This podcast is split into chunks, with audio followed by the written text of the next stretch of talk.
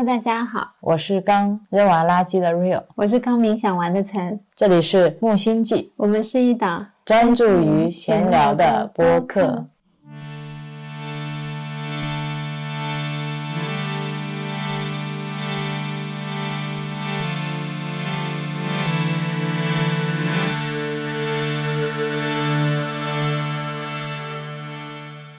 今天是二零二二年十月七号星期五晚上十九点四十分。我最近非常热爱冥想，我也是。之前在播客里我已经挖下坑了，是吗？之前聊嗯你的情绪就是你的能量的时候，聊的是《Do the Joe》那本书的前两章嘛。嗯，我说后面还会介绍一些跟冥想有关的，以及一些冥想的方式。那大家知道，像我们这样的播客，通常都是以身作则的。就我们做什么，我们分享什么；我们吃什么，分享什么；我们用什么，分享什么。对我们想什么分享什么，我们看什么分享什么。所以我们最近就做冥想了。对，所以也想把我们最近一些冥想过程和体验分享给大家。嗯，要先聊一下我们今天聊的冥想是什么吗？可以。那我们先来聊一下冥想是什么。我 Google 过了。你很严谨哦。Google 说，英文里面 meditation 冥想的意思就是思考和设计。在印度教和佛教里面呢，他们的词根意思是沉思。冥想呢，最早可以追溯到印度的奥义书。然后维基百科呢，我看完了一整版，得出了一个结论。是吗？冥想是很难被定义的，嗯，就是因为它几乎涵盖了所有不同的文化、不同的传统里面不同的实践方式。只要你是用来训练注意力，或者用来指导你变得平静、有同情心的这样的一个方式，都可以叫冥想。嗯，所以不管是你在基督教里面你去默念祈祷词，还是你在印度教里面你去修行一些瑜伽，还是你佛教里面去内观正念。还是我们新时代的一些西方呃嬉皮士盘腿进行的一个冥想，都可以叫做冥想。嗯，还有一些超验冥想。超验冥想是什么？超体验冥想？超自然体验冥想。哦，那个好羡慕。我们未来可能就能体验到，都统称为冥想。所以今天我们聊的冥想呢，也是一个广义上的冥想。是是，所以我决定开头我们两个先互相给冥想下个定义。你来吧。我觉得冥想就是打坐。啊，我早先的理解呢，冥想就是你坐在那边完全放空自己。嗯，我以前也觉得冥想就是放空，而且冥想要什么都不想。如果你在冥想的时候想很多，那就不叫冥想，这是以前的。然后我现在你说让我对冥想下个定义，我觉得冥想是你无边无际的想象力。我现在给冥想下个定义的话，我觉得冥想是把注意力从外部世界转移到内部。嗯的这样的一个状态，那我重新改一下。哎，你怎么改了？那你现在三点零了。嗯，我觉得冥想是我们用另一种方式跟自己做链接。那我也要出三点零了。嗯，像打扑克牌一样。那我觉得冥想也是一种方式，让我跟你做链接。嗯，没错，是这样的。我们每天都是一起冥想，对，有一起的分开冥想，也有一起的有主题冥想。还有各自说一些引导语，共同冥想，对，有多种不同的形式，所以它也是一个很好的互动方式。对，冥想定义结束了啊。你以前有冥想吗？我从来都没有，所以我是冥想时间半个月。那你以前为什么没有想过要尝试冥想？首先呢，我以前觉得那些所谓的佛家思想跟我是没有什么关系的，嗯，然后我也没有什么信仰。科学界也不会提倡冥想。看到乔布斯的那张冥想的照片，其实还蛮吸引我的。在一个空荡的客厅里面，他坐在地上，旁边放一个音响，在那边安静的冥想，有一种平静的跟自己相处的状态。但是我不知道为什么，一直没有一个契机让我觉得我必须要冥想。因为很多时候我看到这些评论或者一些报道。让我感觉冥想是一条路径，你是想用它达成某种目的，比如说我想通过冥想开悟，嗯，或者我想通过冥想寻求心灵的平静，我想通过冥想治愈我自己内心的伤痛，我想通过冥想跟自己和解，或者我想通过冥想去反抗一些什么东西，但我什么也不需要，就是我内心很平静，我生活很美满。工作很顺利，我不知道我为什么要冥想。我觉得我跟我自己相处的挺好的，当时也没有对这方面有太大的好奇心。嗯，而且我觉得我平常有什么话都跟自己说完了。嗯，所以冥想的时候其实就是坐着跟自己说这件事情，和我平常走动着跟自己说这件事情，或者写下来跟自己说这件事情是一样的路径吧。所以我不觉得我要特地去冥想，就一直没做。我先说一下我对冥想的固有观念：冥想要花钱，啊，不花钱的冥想是做不好的。我觉得我过去三四年为什么冥想一直没有成功，就是因为我没有参加冥想班。冥想什么训练营？对，然后我也没有花钱买那些冥想音频，我一直在听一些免费的音频，然后那些音频可能没有效果。然后我也没有买专门的瑜伽垫。怎么了？瑜伽垫还能给你带来冥想的指引？舒适嘛？我盘腿会麻，是不是因为我坐在地上或坐在沙发上？可能是因为没有瑜伽垫。我也没有买专门的。呃，冥想服装，就比如说你要穿的很宽松、很舒适，那那个衣服一定是很有仪式感的，你在冥想的时候才要穿的，可能还得贵一点，可能还要点个很贵的蜡烛。对我没有买冥想专用的蜡烛，我也没有给自己做，又或者我没有给自己配一款冥想的精油，还有就是。我的房间没有很适合冥想，冥想应该像乔布斯那样有一个空旷的房间，里面就都是跟冥想相关的设备，可能旁边放个音波什么之类的，或者是房间里面要有一些生命之花的图腾图案，你坐在一个生命之花的垫子上，我觉得那样冥想才能成功。所以我以前冥想没有成功，到后来我就放弃了，因为我家很小，我那个房间只有二十方不到，我想。没有空间来布置这一些，那我只有在床上的躺着的时候才能冥想。有很多人是坐着冥想的，就想算了，不成功的话我就玩其他的。我觉得你的冥想是一种财富自由以后的冥想，你需要先买一幢别墅。嗯，然后我确实是有所求的，我去冥想是希望自己能获得更好的睡眠。获得心灵上的平静，这是我有所求的地方。那我觉得，呃，我一直得不到，是我没有付出金钱。所以我觉得你那时候不冥想，是因为你觉得冥想是一件很复杂的事情，它是有条件的。而我不做冥想，是因为我觉得冥想是一件你不需要的事情，对，一件太简单的事情。所以我们到这里，我记得是前一两个月，很有趣。你当时跟我说，你说我们以后一起每天早上起来冥想吧。我那时候为什么会想要冥想？我忘了我们是什么契机下你主动提出了这样的话。我还在想，冥想有点无聊，我又没有合适的引导词，我我跟你怎么冥想？我想起来了，是什么？我是为了发财哦。是那时候我看了 Doctor Joe 那本《成为超自然》。哦，然后里面介绍了一个冥想方式，嗯，因为当时我们说到，如果你把你困在你的过去，不断的重复你过去的行为模式，那也就相当于你永远都活在你的过去，嗯，然后你的过去就会变成你的未来。当时看到这段不是很入迷嘛，然后后面他就介绍了一个冥想法。冥想法，他那本书呢，每一章都会介绍一个冥想法。以后我们也会陆续介绍一些里面我们自己有尝试过的比较有意思的冥想法。然后那张冥想法好像是叫“活出新未来”，嗯，里面还讲了这样一个案例，我跟大家不妨分享一下。说的是他儿子，说他儿子呢想找工作，就给他爸打电话，说我想找一个什么样的工作，他爸就教他用了这个冥想法，他爸就是 Doctor Joe。他说：“你要把自己的工作用一个字母 J 先把它写下来，然后在旁边画两圈能量场。左边尽可能详细的写下你的工作想怎么样，比如说年薪五十万以上，呃，要不加班，老板要很 nice，周末双休，可以移动办公之类的。然后右边你要写上你拥有了这份工作以后，你的内心的情绪是什么样的，比如说很幸福、很快乐、很有成就感。让他写完，然后进行这个冥想，结果。”过了一阵子以后，他就真的找到了这样的一份工作。当时我想啊，如果冥想可以活在我想要的未来，他又不花钱，我干嘛不试一下呢？嗯嗯，所以当时我就怀揣着这种鬼迷心窍的心态 跟你说，我们开始冥想。哦，对对对，那天晚上我还记得我们在看那一章节的时候，你兴奋不已。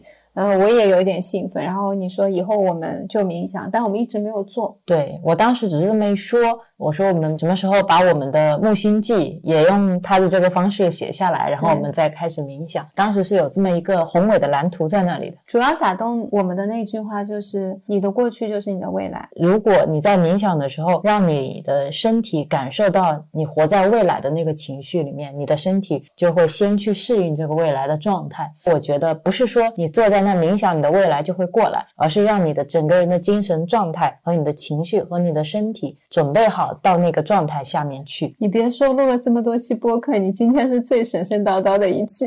哎，我是觉得，如果你能让自己焕发出这样的精神状态，如果说真的有这样的一个工作来临的时候，你才能很好的接收它。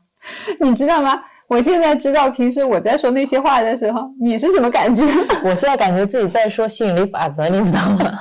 就是以前你拿给我，我会觉得这本书我是不要看的。对对对，太搞笑了你。对，总而言之是迟迟没有开始。嗯，总而言之，这个起心动念也不是特别的伟岸。嗯，我们就放下了，因为每天的日子还是正常按照我们的节奏在过。嗯，中间还有一个契机呢，是有一天晚上我们俩躺在床上，你跟我说你以前冥想的时候睡不着会去练一下松果体。哦，我当时就不相信了。你跟我说这是第三只眼，我说哪有这玩意儿？然后你说你当时练的时候会感觉眉心这个地方，如果你把注意力集中在这里，就会有点胀胀的感觉。你说一开始你也不信的，但是你自己在网上看到以后，你练了练就发现，哎，真的是这样。然后那天晚上我就说，那我也来试一下。睡觉前我就集中注意力在这个地方，结果哎。真的有那种很胀的感觉，很抽紧的感觉，这是我以前从来没有体验过的一种。你的想法让你的身体即刻能产生一种反应，反应你又是马上能够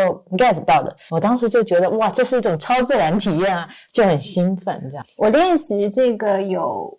三四年，我只要无聊的时候，晚上如果睡不着，因为冥想反正不能入眠，我就会练习松果体。这个方法是之前在看一些别人他开了第三眼，然后他分享的方法。当然我知道不是每个人都有能力开，我只是觉得无聊试一下。然后它又比较简单。我后来发现，我就会经常性的看到一些单色的光线的图案，有一点像啊曼陀罗那种图案，反正都是很漂亮的花纹。然后我觉得那个花纹很好看，就是感觉你像是给自己睡前的小奖励，但不是每天都能看见的，只有在我比较集中，要到了要睡又没睡的那个状态，只能短暂性的看一下。但是我每次看见了，我就会很想它能播放的久一点。一旦我起了这样的念头，我很快就会看不见。你还跟我说你一开始以为是日光的残影，对对对。后来我分析了一下，我因为我睡觉的房间原来是没有那种日光灯的，我只有一。个壁灯，壁灯的话是在我头的后面的，所以那个光是不会直射到眼睛，产生那样的光圈。我也发现说，它这个不是说我关了灯即刻就能看见的，它必须是我要到困顿、很困的那个状态才会有。所以我那天就质问你，嗯，我说有这么好玩的事情，为什么到今天才告诉我？因为我以为这个东西不可外传，我说了，别人以为我神经病。对，你主要是怕我觉得你神经病。对啊，然后你还好是复现了嘛？如果你复现不了，因为觉得我神神叨叨的，没有，我还是会尊重你的，嗯，我会无条件相信你的。然后每天问我你昨天看见什么了？你昨天看见什么了？对，把它画下来，鼓励你这样。反正我就跟大家分享一下吧。我见过最有意思的图像是一尊很大很大的卧佛，但是嗯，因为它太大了。我在看的时候，刚看到他上半身可能三分之一到头那里的时候，我要再扫射回来，我想要看清他全身。结果我因为太想看清楚，我就又出了那个状态，然后我就醒了。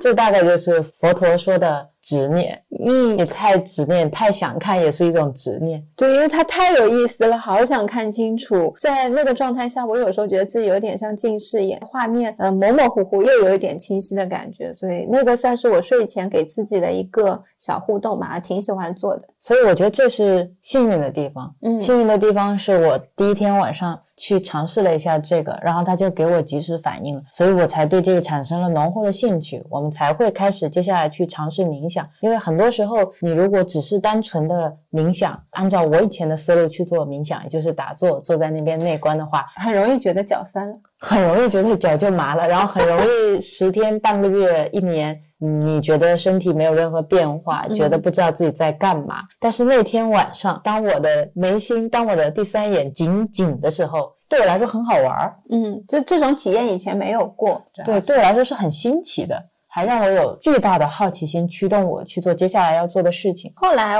就是有时候偶尔在睡前就玩一下，就是说我们现在来练习一下第三眼就没有了，就这样练了一阵子。因为我一直想要开天眼，没开成。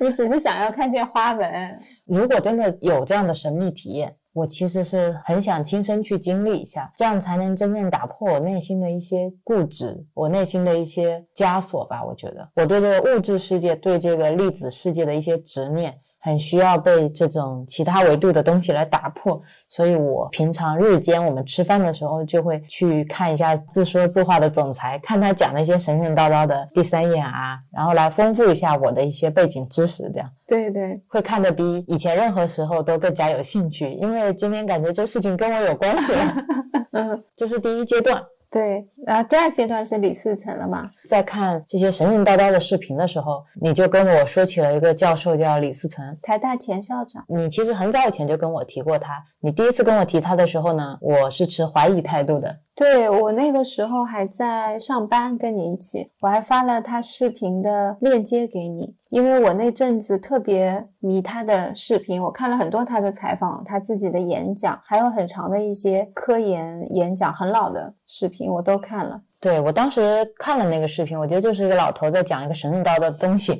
所以没有放在心上。但这一次重新再看的时候呢，我们主要是看他讲到了自己很多年前的一个气功的体验。嗯，对，这次我发现他都是一个非常科学的方式，试图在解释这些东西的，不管是气功还是绕场，还是这些特异功能。当时他们要做一些气功的研究，然后每个人都拿到了一本秘籍，必须要自己练，练会了以后才能去继续研究，好像是这么一回事儿。他那会儿呢是说你要站着，然后整个人要放松，然后你的脸部呢要。似笑非笑，你的底部呢要似尿非尿，然后你在脑子里面快速的要喊一二三四五六七八九十，每秒喊一次，把你的气从底下往头上运。他说他一开始站着就是没气，后来呢，他躺在床上睡觉前就躺着练，后来发现，哎，肚子里面有股气紧紧的，真的会往上窜。他说他一开始也不相信气功，练完这个之后就发现气功是真的，才开始了这个研究之路嘛。他说这个方式来练习气功，就像是你进入冥想状态的一种初阶幼儿园级，每个人都能练会。他底下学生最笨的一个礼拜也就练会了。我们俩当时听到说。呀，最慢一个星期，我们最大不了就是最慢的那个人嘛。对，然后当时他还说自己很多年的支气管炎嘛，这么一练就练好了。哇，我又又起心动念了。当时我就想，那我这个喉咙里面老是有痰，应该也可以练好。就怀着这样的执念开始的，每次心眼儿都不正。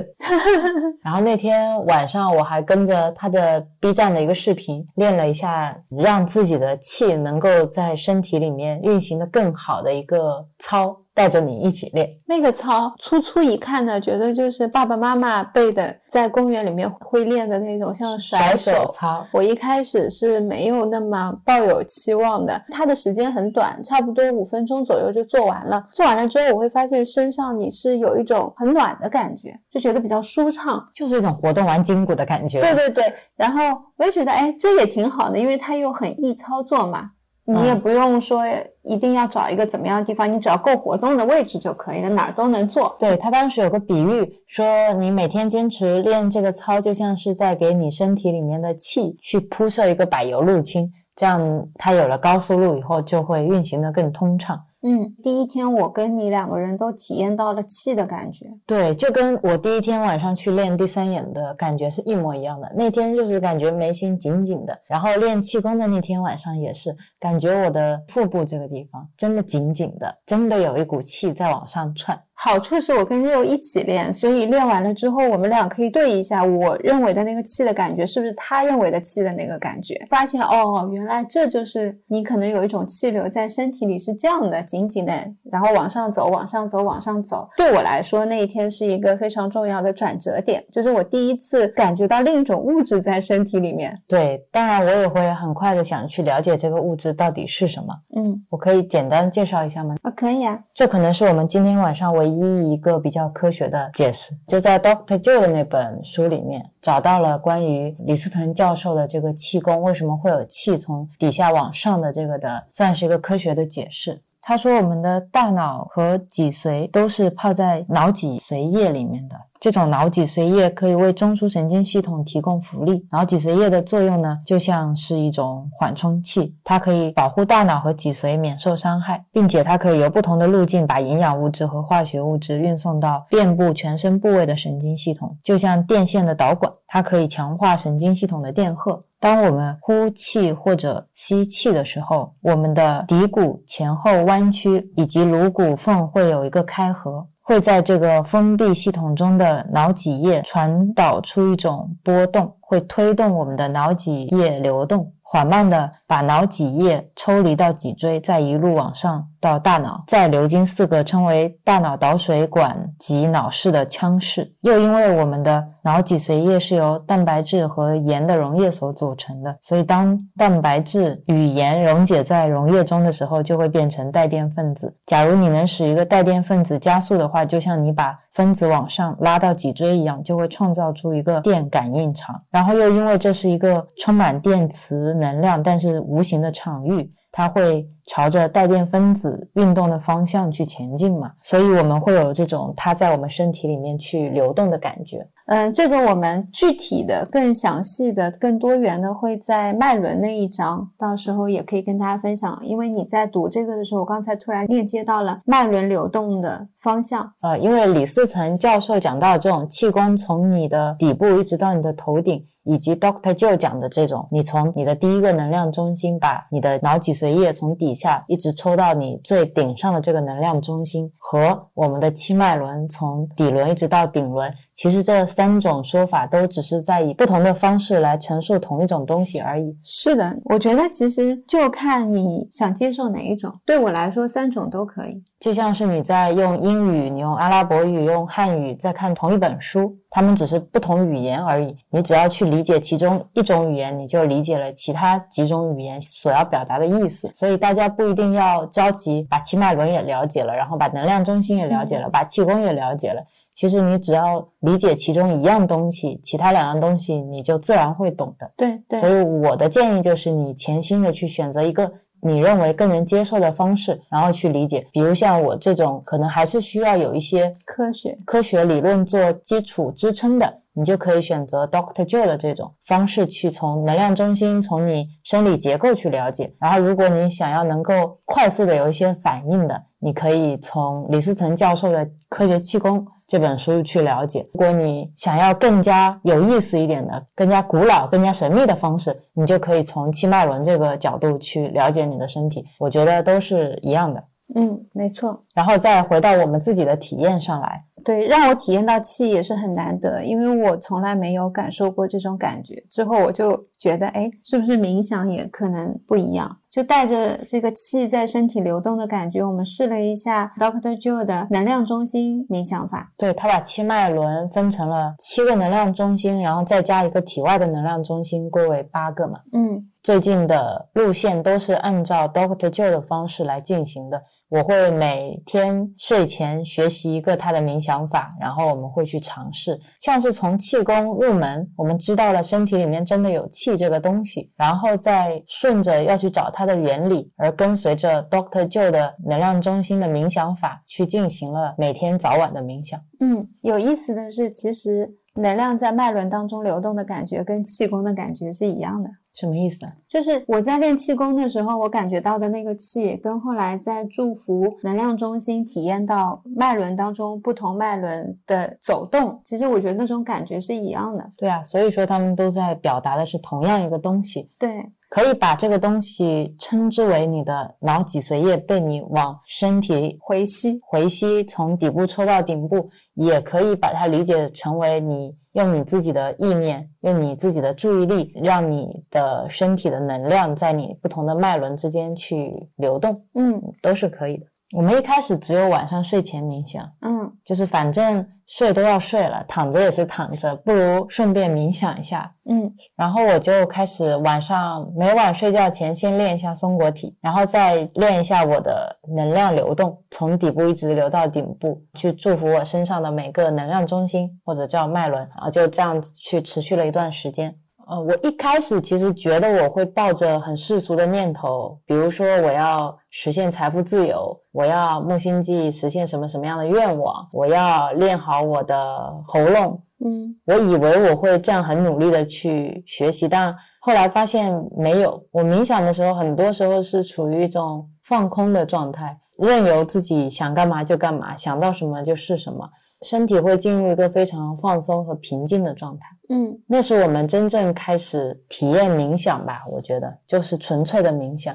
嗯，那我的冥想跟你的冥想又有一点不一样。我一般固定项目是会做完 Doctor Joe 的一些主题冥想，我把这些称为主题冥想。等到做完了之后，因为你可能还不一定马上会睡着，这个中间的一段时间，我就会开始自己的一些想象力的发挥。比如说，我会依旧把注意力集中在第三眼，看看我能不能看到一些花纹。然后再比如说，我会想象自己从第三眼跑出去了，看看现在在这个房间里的柜子啊、天花板啊这些。然后我就发现了，原来没有想象力的人的冥想是这么的无聊，完全大脑一片空白。除了我练习完 Doctor Joe 的冥想方式以后，我好像没有办法像你那么活泼，所以我们就进入了第三个阶段，就是曾会带着我去进行一些更有想象力、更有意思的冥想。我开始创造一些冥想引导词，你开始创造一些冥想场景，对，就像是一个剧本，搭了一个剧目一样。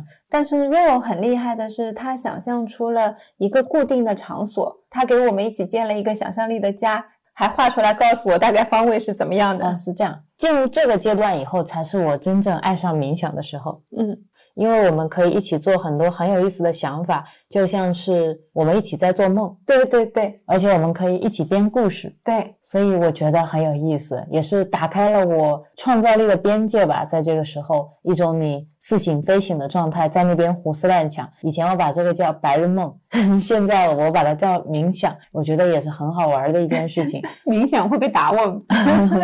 我们有一种自创的木星记冥想，嗯我们的木星记冥想呢，就是一个你可以自由发挥的画布。对，然后曾会带我去幻想一些场景。然后有一天，我在尝试着让自己去体验自己的身体的时候，因为 Doctor Joe 的冥想方式里面有一种是想象你自己在水里嘛，它会让你从脚底一直蔓延到全身，让你整个人最后感觉你浸泡在水里。但是我不会游泳，浸泡在水里我就会窒息，所以我就想象自己躺在了一个盐湖上，然后我就会被那个盐湖浮起来，我就在水面，但是非常舒服，因为有整一片湖拖着我，就在那里非常惬意。旁边又是一个森林，稀疏的阳光洒下来，照在我身上。当时一边冥想一边，我就觉得自己幸福透了。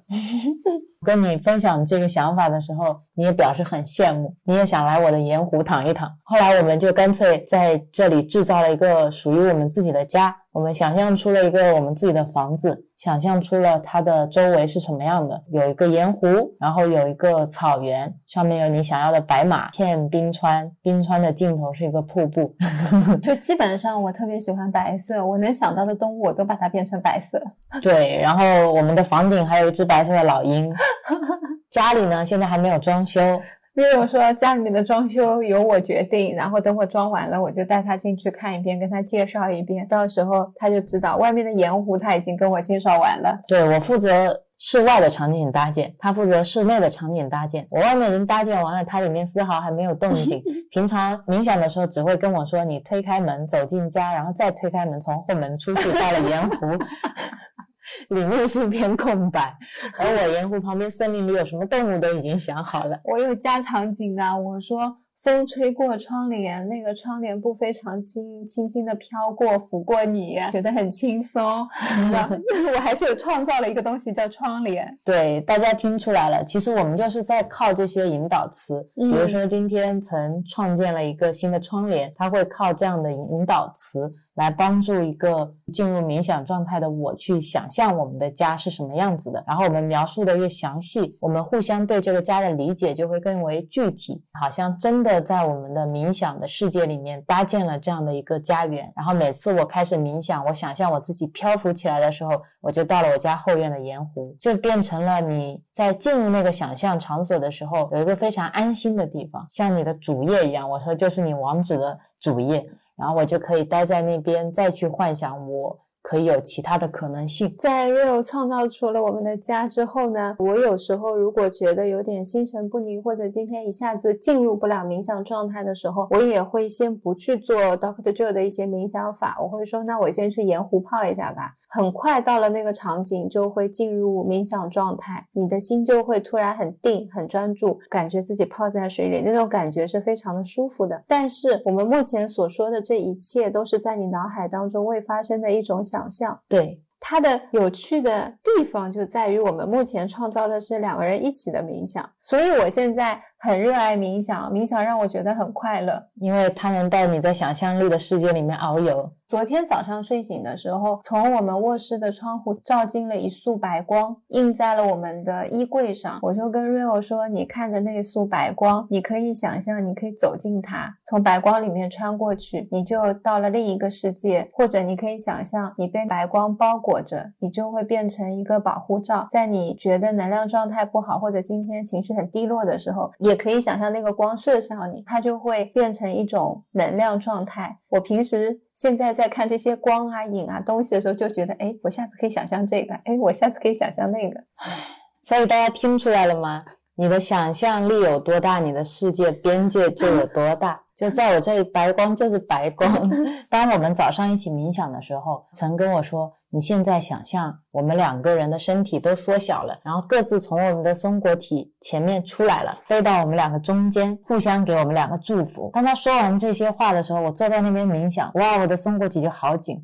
我就感觉好像真的有个小人跑出来的那种能量涌动的感觉，我觉得哇，天呐，也太神奇了吧！然后等我晚上一个人冥想，我想想象我的松果体里面有一个小我跑出来的时候，一点动静都没有。我不知道是我的想象力限制了我，还是我的能量场限制了我。会想象有一道白光，你会想象你从那个白光穿越出去。我们录播课前在冥想的时候。我坐在沙发上正冥想，窗外有一束风吹进来，风拂过了我的手，我那个手是手掌朝上的，我就想象它是略白透明的风做的丝带，在我手上环成了一个环，它自动打了一个蝴蝶结，它想把我的手勾走，但我的手现在是一个实体，勾不走，我就想象虚拟的把我手的一部分勾走了，然后在那边晃悠晃悠，玩了一会儿，它就散了，把手还给了我，很好玩，这就是我刚刚说的区别。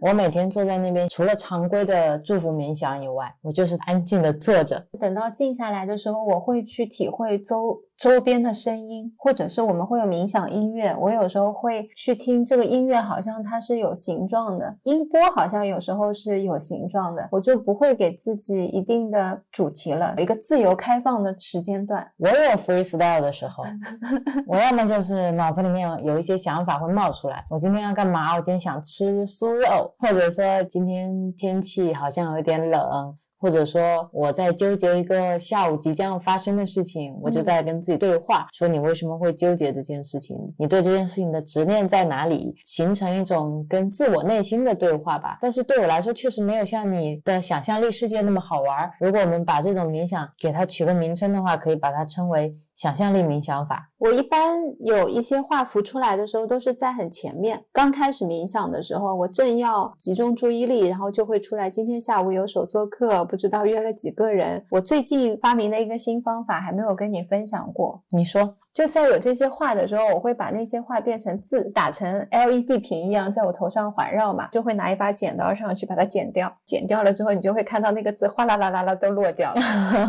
就说我现在要开始冥想。我觉得前奏就像是给了自己一个非常专注的状态，让自己胡思乱想。嗯，就是有这样的感觉，像你在尊重自己所有的想法吧。对，你要让这些想法都出来。冥想让我觉得有意思是，它不是什么都不想。你可以让自己在近期最开始做冥想的时候，把那些烦恼的事情都去想一遍，你就尽情的想也没有关系。其实就像我们上一期说到的嘛，你的小我和高我现在两个人都坐下来了，对，是一个他们要并肩交谈的时候，有什么话就说清楚。如果能坐下来很专注的听你的小我跟高我在那边对话半小时，真的是一件很了不起的事情。因为在一般的常态情况下，他出来说三句，你就可能会把他摁下去了。对，然后如果你坚持。持每天让他们说半个小时，他们很快就无话可说了，很快就说哦，精疲力尽了，就真的可能会达成一种和解的效果，因为他们可能太缺少这样沟通的机会了。是啊，我觉得冥想很好的，就是在锻炼自己的内心世界的链接，它真的跟健身一样重要。对，它是在向内锻炼。是的。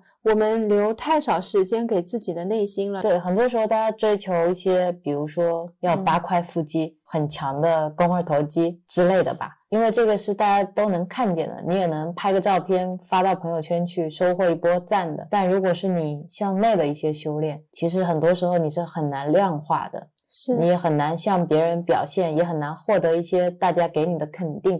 嗯，在这个时候往往是难的。但像我们上一次说的，如果你的情绪就是你的能量，如果你能让自己通过冥想也好，通过其他方式也好，让自己的心情、让自己的情绪达到一个平静或者喜悦的状态，其实就是一个非常大的收获。我之前跟你分享过一个故事嘛，我不知道是在哪里听来的。就是有个禅师嘛，在冥想的时候，突然有一个人的手机响了。一般的人就觉得你冥想的最高境界是你听不见那个手机的声音，但那个禅师不是这样想的。他觉得你更好的冥想状态是在冥想的时候，你听见了这个手机铃声响起来。你就让自己去感受这个铃声，然后让自己去想到是有人在关心你了，要有这样的觉知状态。而反过来呢，我想说的就是冥想让我达到了一种对现实世界更加清醒的状态。嗯，就是为什么我早上会觉得我做完冥想以后，整个人都变得很 fresh，就是有一种吃了黄瓜的一种很清新的感觉。我觉得是一种你觉察力的上升，像你今天戴了一天的眼镜。很糊，然后你拿下来给它擦了擦，再戴上去，镜片很亮的那种感觉。嗯，你感觉的形容力有增强很多哎，谢谢，说的太好了，就是这种感觉。还有产生了一些特别的作用，比如说我最近能看佛经了。对。我以前从来没有想过我会看跟佛学相关的书，跟冥想一样的。我也觉得佛学它是有门槛的，就是它一定是心境想要修到那样状态的人才会去读佛学。我觉得我好像还不够资格，还没有到那个状态。他们都特别的佛系，你看他们平时一定都会用檀香的味道。穿的比较中式，还有我举手了。嗯，你讲这段话跟你刚才啊在做冥想之前，你要想冥想要这样这样这样才能冥想是一模一样的。对，就是这样。所以我以前对于佛学也是这个感觉嘛。直到 Rio 最近买了很多佛学的书，有一天我就拿起来看。哎，我发现好好看哦，就看了根本停不下来。怎么讲的这么有道理呢？因为很多你现在所想的东西跟它是能联系上了。以前你会觉得佛法博大精深，他说的很有道理，但是我现在用不上，跟我也没什么关系。对。但你现在很多心中的疑惑，你能在这里对得上答案，或者说能看到一些探讨，你就会觉得哦，原来我想的很多东西跟他讲的这些逻辑是能够有联系的。还有一种很强烈的感觉，是我可能心中的疑惑，它是一团一团自己粘在了一起，说哦，这是我的疑惑。嗯，在看佛学书或者七脉轮，或者甚至是 Doctor John 那些书，在看的时候，他们某一个点就一击就把那些疑惑都击碎了，是一团都碎。我们叫这个五子棋。嗯，然后就感觉非常的好，就是我觉得练习冥想给我带来还有一个很大的好处是。我有了另外一个方式，让自己快速的安定下来。嗯，因为以前我的方式是选择看书嘛，看书的话，我就是拿起手机，然后或者身上带一本纸质书，翻开来看，我就给自己立了一个金钟罩铁布衫，跟这个世界就隔绝开来了。那是一个我觉得很好的方式。某种程度上，我其实是依赖于阅读的嘛，因为它可以帮我创造一个内心平静的世界。但是冥想呢，好像给了我另一个方式，而且连工具都不用。连书本都不需要，连手机都不需要。如果今天我出门手机没电了，我也可以就地就做冥想。像我们那天从牙科医院回来，在出租车上，车就开得很快，速度你也不是觉得很舒服，旁边都是车。我们一上车，知道大概会有半个小时的车程。我说：“那我们做个冥想吧。”等你冥想了一段时间以后，你睁开眼睛，一眼看到的是司机前面放了两个手机，一个是高德地图在导航，另外一个呢是。客户端在接单，这个时候那个声音才能进入你的耳朵，然后你就可以看到身边的车、喇叭声、各种高楼建筑、嘈杂的环境。当时那一刻，我的感觉就是，我好想马上闭上眼睛，再回到我的冥想世界去，所以我才理解了 Doctor Joe 说的为什么你需要把这个世界实体世界创造的让你更加留恋，以至于你愿意从冥想世界回来。是的，那一刻我就有深刻这样的体会。然后另一个呢，就是我们那天去普陀山，在观音菩萨的像下面，我们俩就坐在那边也冥想了半个小时。嗯，快四十分钟吧。然后那天正好是初一，有露天自发的组织从外地过来念经的一些人，也有在我们身边走来走去的人。因为那天其实整体露天人挺多的吧。